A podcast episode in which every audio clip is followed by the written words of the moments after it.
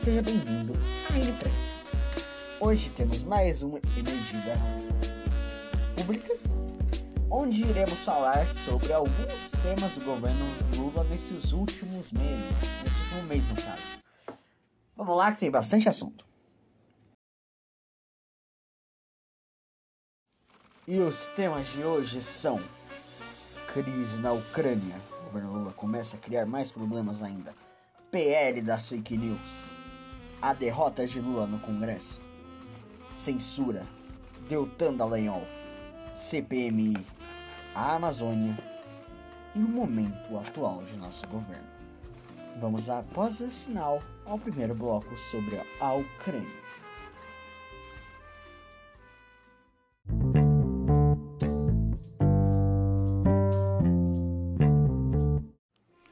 Ao primeiro bloco para falar sobre Ukrainsky. Ukrainsky, Ucrânia. Basicamente, a guerra da Ucrânia vai completar seus. seu tempinho aí, né? Vai estar pesando. E nessa semana ocorreu no Japão, na cidade de Hiroshima, o G7 encontro das sete maiores potências, que não são as maiores, afinal a gente está excluindo a China, mas que é o grupo formado por Japão, Estados Unidos, França, Inglaterra, Canadá e eu não lembro o último. Bacana. Além disso, foram convidados Índia, Brasil e outros para participar, mas não para ser incisivo, digamos assim. É mais um convidado do que um integrante. O G7 também convidou o senhor Volodymyr Zelensky, presidente da Ucrânia, que foi até o Japão por meio de um avião da Força Aérea Francesa, o avião presidencial da França, onde no Japão eles iriam focar na questão de paz na guerra da Ucrânia. Eles queriam que esses países coisas. E por isso mesmo que eles convidaram o Brasil e a Índia, porque o Brasil e a Índia têm posições neutras. Esses países querem que a gente tome uma posição mais a favor da Ucrânia do que contra a Rússia, do que a favor da Rússia. Aí temos Lula, Janja e sua galerinha que vão ao Japão para ver isso. No primeiro momento, isso aí tem que ser dito, o Lula conseguiu fazer uma coisa boa. Fez uma reunião lá com o ministro, prometeu que vai trazer um empréstimo para o Brasil e prometeu que talvez no futuro, quem sabe, o governo iria o governo o brasileiro não ia mais precisar de visto para o Japão, que é uma coisa muito boa para o nosso país, um ponto positivo para o Lula. Agora um ponto negativo que destrói a viagem dele. O cara vai lá, o Zelensky foi lá como convidado de honra. E o Lula é o cara que sempre fica falando, ai, se eu tomar uma cervejinha, uma cervejinha, companheiro, com qualquer um eu, eu faço a paz mundial. Beleza, o Zelensky tá lá. E o Zelensky tenta marcar e o Lula tenta marcar o encontro, mas eles não têm agenda em comum, não bate, não bate porra nenhuma. Então tu pensa, pô, pode acontecer, né? É estranho, mas pode acontecer. Acontece nas melhores famílias. Só que aí vem o momento de maior confusão para todo mundo, inclusive para os países que estavam lá. O Zelensky entra na sala que está acontecendo o G7, os líderes vão cumprimentar ele. O Lula não se levanta, não cumprimenta e fica foda-se. Se ele quiser, ele que vem me cumprimentar. Que porra é essa, Lula? Sério, é, o Lula ele come cocô de vez em quando. Ele fica com essas ideias de. Pô, por que você foi no G7 se a porra do G7 ia discutir isso? Ah, só pra dizer que, ó, eu voltei pro G7. Você voltou porra nenhuma, bicho. Você foi lá com um objetivo, o governo americano te convidou com um objetivo e você não fez porra nenhuma. Tanto que o governo americano soltou uma nota que não entendeu essa postura e quer que o Lula seja mais incisivo, que fala o que, que é a postura do Brasil. O Brasil é pró-Rússia, o Brasil é pró-Ucrânia, o Brasil é pró... Ele é neutralidade. Porque o Brasil fica defendendo que é neutro, mas fica defendendo que é uma paz, mas ao mesmo tempo fica ciscando, fica dando rabo pra China. Então, o Lula tá se afastando cada vez mais do Ocidente e se aproximando com o Oriente. O Oriente que eu falo é os países ditatoriais. Ou seja, o Brasil está cada vez mais se tornando uma república democrática do Brasil, como é se vocês me entendem. né?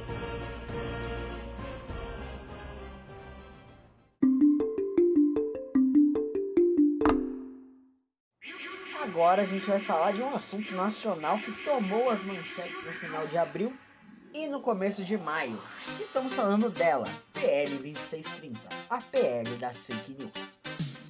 O projeto que tem como objetivo tentar facilitar e regulamentar a internet é a porra mais mal feita do mundo. O projeto foi mal feito, foi feito. O cara que propôs teve uma boa ideia, mas aí o Congresso mudou e cagou tudo. Aí vai pra Câmara num regime de urgência, que foi votado à toa. E aí aquela tensão no Brasil, porque o projeto é de fato muito ruim. Na época que o projeto foi votado no Senado, tem um texto meu em um blog lá perdido que eu falo que o projeto é muito ruim. O projeto ele não dá liberdade para as redes sociais, ele cria limitações que são difíceis de cumprir e prepara uma pré-censura, digamos assim. Projeto normal.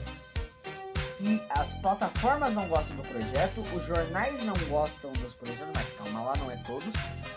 E a população muito menos, porque vai ferrar no fundo a população e as redes sociais. Tanto que nessa época teve a guerra entre o é, governo contra as big techs. O Lula também é idiota, né? O Flávio Dino é idiota. O Flávio Dino resolve comprar briga com o Google, com a Meta, com o Twitter Telegram. É pouca bosta, né? São as quatro maiores tecnologias do mundo. A Meta e o Google se, se juntar o valor das duas dá mais que o valor do Brasil, se duvidar. É, se juntar deve dar mais que o PIB do Brasil. Essas duas empresas aí que são gigantescas. Porra do. Maluco do gordo, gordo comunista, filho da puta. Se o Dino é um desses, acha que é normal. Acha que é normal uma briga com esses caras. E aí começa uma guerra desses caras aí, o Google e o Telegram, principalmente colocando notas e colocando na página central, falando: ó, oh, querem censurar a internet, saiba como lutar. E o povo nas redes sociais lutando cada dia mais. E aí a esquerda pegando sujo, colocando que ai, a PL é para salvar as crianças, as crianças. Porque no Beijo Abril teve aquela merda lá que foi as ameaças às escolas. As crianças e a Globo faz uma matéria tendenciosa pra cacete. Cara, eu nunca vi uma matéria tão tendenciosa da Globo. Cara, é muito triste. É muito triste que o jornalismo se torne isso. Mas a Globo tá a favor, por quê? Na PL tem um trecho que diz que jornalismo bom, de qualidade, tem que ser recompensado pelas plataformas. Fazendo uma estimativa, a Globo ganharia mais ou menos 260 milhões das plataformas só porque ela produz o melhor conteúdo de jornalístico do Brasil. O que não é mentira. E... É claro que ela vai querer esse dinheiro, porque verba é sempre bom. Então, o projeto é muito ruim, mas aí a gente teve a grande sorte do destino, que é o Lula, no caso o relator, e o Lula fizeram um escambau para tentar aprovar, libera verba, tudo. Só que quando chegou na hora da votação, eles perceberam que eles não tinham a maioria. Porque muita gente, até mesmo da base do governo, viu aquilo e pegou muito mal o projeto. E muita gente olhou e falou: tá, a gente não vai votar a favor disso porque tá muito ruim. O projeto tá muito ruim. Porque tava uma pressão lascada de todo mundo. Foi um lobby das próprias empresas para falar: ó, oh, você não vai aprovar isso, senão você vai se ferrar comigo. Ou seja, na última hora eles não tinham placar e ele pediu: ah, não, tira a urgência. Tira a urgência, a gente vai discutir melhor e depois a gente vota. Pra tentar convencer as pessoas a mudar o voto e tirar um pouco o assunto da pauta. Foi uma vitória do povo, mas mais que isso foi um começo do fim do Lula no Congresso. Ele nunca teve uma relação muito boa, mas agora ele só tem derrota. Ele vai tentar passar nesse mês o arcabouço fiscal.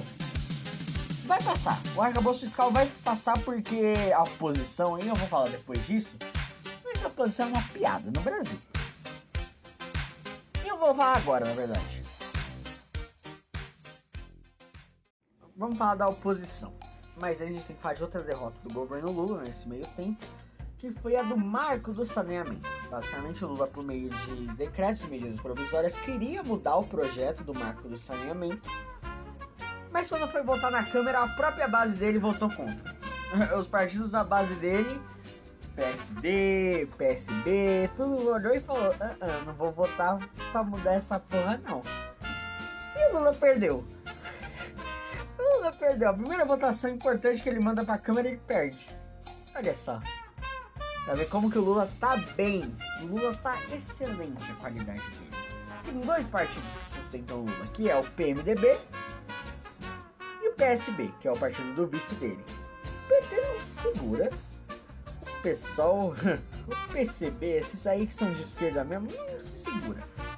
O PMDB é o cara que tem que ficar de olho, porque se um dia eles romperem com o governo, aí vai mudar um pouco a questão. Mas agora a gente tem que falar por que a oposição é idiota com base no arcabouço fiscal. O Bolsonaro e o povo fala que ah, tem que aprovar o arcabouço fiscal, porque senão é, a gente tem que ser uma oposição inteligente e uma oposição não que só derrubar tudo. Beleza, só que o arcabouço fiscal é ruim. O arcabouço fiscal é ruim. O arcabouço fiscal não faz sentido. Mas o governo vai votar a favor e pode ser uma vitória do governo Lula. Porque a oposição ela é burra demais. A oposição atual, ela é formada pelos caras mais ou menos inteligentes, que são minoria, e que não são os caras que estão na grande mídia, e os burros, que é os caras tipo Ricardo Salles, Eduardo Bolsonaro, Paulo Bilinski, esses caras aí que são da base bolsonarista, que são famosos por chupar o saco do Bolsonaro, né? É isso daí. E que eles dependem do Bolsonaro para tudo. Então, pra essa galera, a estratégia é deixa o Lula se fuder porque aí quando tiver a próxima eleição a gente volta. Que era uma estratégia muito parecida com a que o PT tinha, que era deixa o Bolsonaro se fuder. Depois a gente volta. Não vamos ficar derrubando o governo, porque senão o governo vai ter como falar que ele foi sabotado. Deixa, deixa rolar. Deixa rolar, vai. Esses mesmos caras não querem impeachment, esses caras não criam posições, esses caras vão na internet e falam que liderança não se dá pra fazer no Brasil, porque o Brasil já é um Xandaquistão da vida. Então, esses caras são fracos. E eles convencem uma parte da galera que era para ser oposição, que aí quando surge uma galera que percebeu o erro do governo Lula, que era contra o Bolsonaro, mas percebeu o erro do Lula, eles vão lá nessas pessoas e ficam gritando: ai, faz o L, ai, faz o L, ai, faz o L, o L, faz o L, faz o L. É isso que eles ficam igual os imbecis. Fica lá, ai, fez o ele. Porra, mano. A oposição é burra, velho. A gente já tá no governo Lula, já vai fazer seis meses desse governo. Por que ninguém nessa caralho toma posição de liderança? É, esse é o negócio da oposição. Ok? Falamos do Congresso, agora a gente vai para a próxima pauta.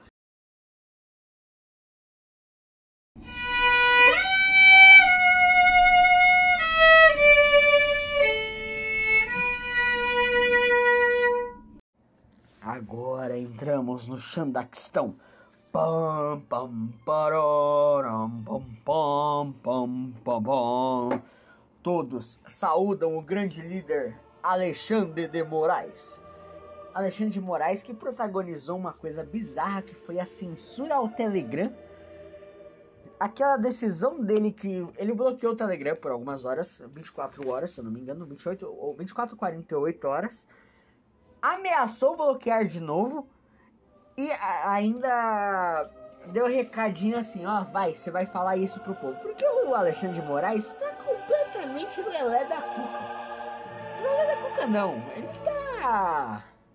Ele tá muito revoltado, digamos assim. Ele tá, ele cresceu muito, a posição dele. Antigamente ele era só um juiz do STF. Hoje ele é o cara principal do STF ali que os outros da SF não têm força contra ele. Então ele acaba fazendo coisas que passam do limite. E todo mundo vê que ele está passando do limite, tanto que teve editoriais das grandes jornais como Folha, Estadão, UOL, Globo, tudo falando, ó, tá passando do limite, brother. Aqui não é limite, você pode continuar. Nisso ele coloca uma corda no próprio pescoço, porque uma hora o povo não vai superar e o Congresso ninguém mais vai gostar e vai partir pra cima dele. Mas ao mesmo tempo ele cria um clima assustador no Brasil, que é um clima de medo. Medo. O brasileiro tem medo do Alexandre de Moraes. Que não faz sentido nenhum, porque ele é um juiz que era para servir ao povo, mas ele causa medo ao povo, à classe política e aos próprios colegas dele. Eu não sei o que acontece. O Alexandre de Moraes não era assim antes. Pelo menos na época que ele foi indicado pelo Temer. Que inclusive eu achei que naquela época ele era bom. Só que ele mudou. Quando mudou, talvez ele sempre foi a sua figura mais autoritária. E aí, nessa questão do Xandaquistão, tem aquela história terrível do Léo Lins, em que o Ministério Público de São Paulo censurou ele e proibiu ele de sair da cidade sem motivo nenhum. E tem a história dele, Deltan Dallagnol, o procurador da Lava Jato, procurador? Acho que é isso, é, Ministério Público da Lava Jato, que foi um cara que na época do auge da Lava Jato era ele e o Moro, que saiu do Ministério Público e foi fazer carreira na política, um por segurança e dois porque a Lava Jato tinha acabado e acabou até o momento. Ele então entrou para a política, saiu do cargo de procurador e foi criar todo um ambiente ali para ele se eleger. Ele se elegeu com a maior votação no Paraná e virou candidato. Até que, na última semana, o Supremo Tribunal Eleitoral e de Justiça decidiu que ele deveria ser cassado e o seu registro cairia por causa da lei da ficha limpa. Vamos continuar falando disso agora? Vamos continuar falando do Tandalenhol. A decisão foi. Não posso dizer burra, mas foi fora do tom. Não fazia muito sentido. O motivo que eles caçam é por causa da lei da ficha limpa, porque tem uma regra que diz que procurador que estiver cumprindo medida, é, tá, tá sofrendo uma punição interna, ou está sendo investigado, ou está sofrendo um processo, não pode renunciar. Ele tem que ficar até o fim do processo. O nosso Deltan Dallagnol não tinha processos. Ele tinha uma coisa que poderia virar processo. Ele tinha denúncia, não processo. Que poderia virar um processo essas denúncias ou não. E ele saiu porque ele precisava se candidatar e se eleger. Se ele fosse esperar a denúncia cair, iria surgir outras denúncias e ele não teria o que fazer. Então ele saiu. Só que a ele sair, o STJ, a pedido do PT, é claro, achou que ele estaria fazendo isso para fazer uma manobra e fugir desses processos que não existiam, que eram só denúncias. Basicamente a, a decisão do TSE, não sei, acho que TSE ou STJ, foi baseado no fato do que poderia vir a ser. Ou seja, o deputado mais votado do Paraná foi caçado, perdeu o mandato, porque hum, acho que é válido, né? É, eles acham que é válido. O cara que é um dos responsáveis por um sentimento de justiça que teve no Brasil de 2014 a 2018, junto com o Sérgio Moro, caçado assim. E o Sérgio Moro pode ser o próximo. Muito disso é vingatismo do PT pra cima dele, porque o PT, o MDB e o PSDB foram os mais prejudicados na época da Lava Jato. E outra parte é porque esse cara, ele faz parte da oposição inteligente, que não é aquela oposição burra que eu contei no bloco anterior. É a oposição que tenta fazer alguma coisa. É muito triste. Eu não sei o que se vai é, ter como reverter. Eu acho muito difícil porque a justiça no Brasil, quando ela decide alguma coisa, está decidida. Mas vamos torcer por algumas mudanças.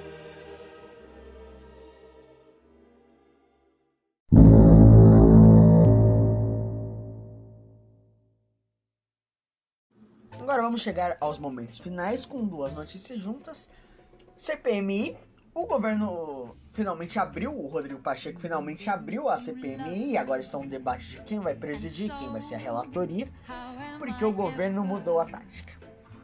O governo, se você lembra do último episódio, eu falei que o governo estava querendo impedir a CPMI a todo custo, até que teve aquelas imagens do coronel Aí o governo falou, tem que mudar, tem que tomar, vamos ter que mudar a direção, vamos pedir uma CPMI. Só que o governo quer uma CPMI com eles dirigindo e eles sendo relatores. Porque eles podem muito bem cortar ou, ou não colocar alguém ou desmarcar pessoas do governo e proteger o governo em si e atacar a oposição. A oposição, por sua vez, que foi a que sempre pediu, ainda quer, só que ela quer essa diretoria. Só que quem decide isso? Rodrigo Pacheco. E Rodrigo Pacheco é um vendido. Rodrigo Pacheco está totalmente vendido para o. Como eu posso dizer? Para o governo. Rodrigo Pacheco virou um aliado do governo, como antes ele era um aliado do Bolsonaro. Então, agora, se o Rodrigo Pacheco está vendido, ele vai dar? Pelo que parece, não. Pelo que parece, ele vai dar para um terreno neutro que é o União Brasil. O União Brasil não é bem terreno neutro, porque é um partido da base do governo, mas ao mesmo tempo tem muitos deputados que são da oposição, como Sérgio Moro, que é um senador da oposição, ou como Kim Kataguiri, que também é da oposição. Então, União Brasil tem espaço. Dependendo para quem cair, pode cair mais para um lado do pêndulo ou para o outro. Essa é a questão da CPMI. Inclusive, se você quiser acompanhar uma prévia do que é tá tendo a CPI lá do Distrito Federal. Que essa CPI é meio que uma prévia do que a gente vai ver depois, com generais, com comandantes, com chefe da polícia, governadores, tudo mais depondo lá para saber o que, está acontecendo naquele 8 de janeiro. Outro assunto que eu quero colocar nesse bloco é a questão da Amazônia. E a questão da Petrobras. De novo, a gente tem que elogiar o governo quando ele faz alguma coisa boa, o governo conseguiu abaixar o preço da gasolina, do etanol e do gás de cozinha, graças a uma mudança na política da Petrobras. Uma coisa que já era para ter sido feita há um tempo atrás, só que eu não sei se a mudança vai ser boa a longo prazo. A curto prazo foi boa para o povo brasileiro, e aí entra a questão da Petrobras, que tem a questãozinha da Amazônia. A Petrobras queria criar uma extração de petróleo lá na Amazônia, próximo ao foz do rio Amazonas, e que geraria muitos empregos para o Nordeste e para o Norte, principalmente para Amapá, ali pro Maranhão, Ceará, esse pessoal aí lá de cima. Os governadores desse estado que são do PT e o governo querem isso porque vai ajudar a base de governo deles e vai ser bom. Só que aí tem a história do, do Ibama. O Ibama, junto com o outro órgão, olharam para isso e falaram: Ó, oh, gente, não vai dar não. Isso aqui é uma zona protegida. Se vocês fizerem merda na foz do rio Amazonas, vai ser uma porra grande pra gente lidar. A gente não confia tanto assim, a gente não vai deixar fazer essa obra. O que criou uma briga interna no governo com o líder do governo, que é o Randolfo Rodrigues, puto da vida, e tudo mais. E olha. O Ibama, ou esse órgão que eu não lembro o nome, acertou? Sim e não. Porque é muito difícil deixar distrair uma coisa porque tem que pensar na natureza. Não sei dizer até que ponto a gente tá pensando na natureza, porque teve a história também da capivara filó. Porra, o Ibama só se queimou nessa história. A história foi a mais ressentida e que dominou a política nacional por uma semana, porque. Oposição burra. A oposição prefere focar nisso do que focar na porra de outra coisa, né? É, capivara filó. Que final teve um final feliz.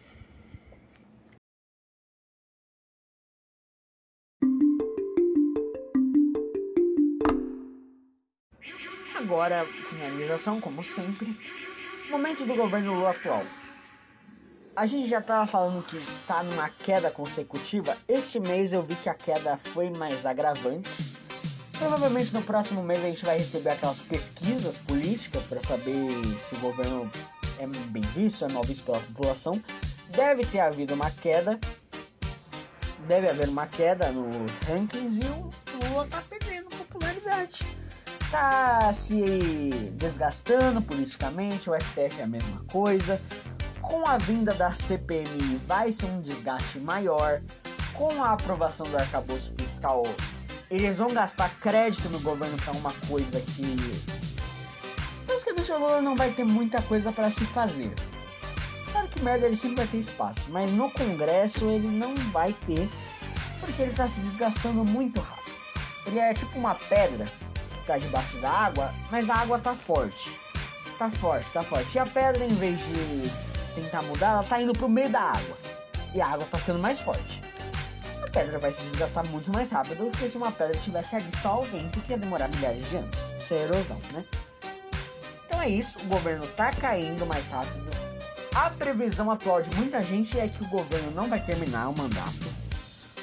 Que provavelmente, do jeito que tá aí tá continuando, é capaz de uma hora ter um impeachment ou até alguma outra coisa, porque não está bem visto.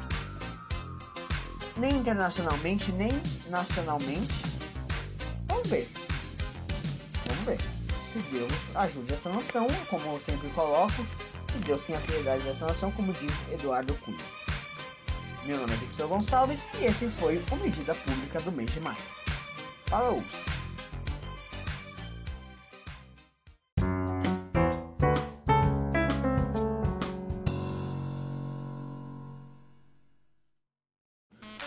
Você escutou Medida Pública, uma produção AN Press. Roteiro, narração e edição por ele, Victor Gonçalves. Continue conosco e pedimos em especial que nos siga no Instagram, no Twitter, no Twitter não, no TikTok e no próprio Spotify. Até a próxima.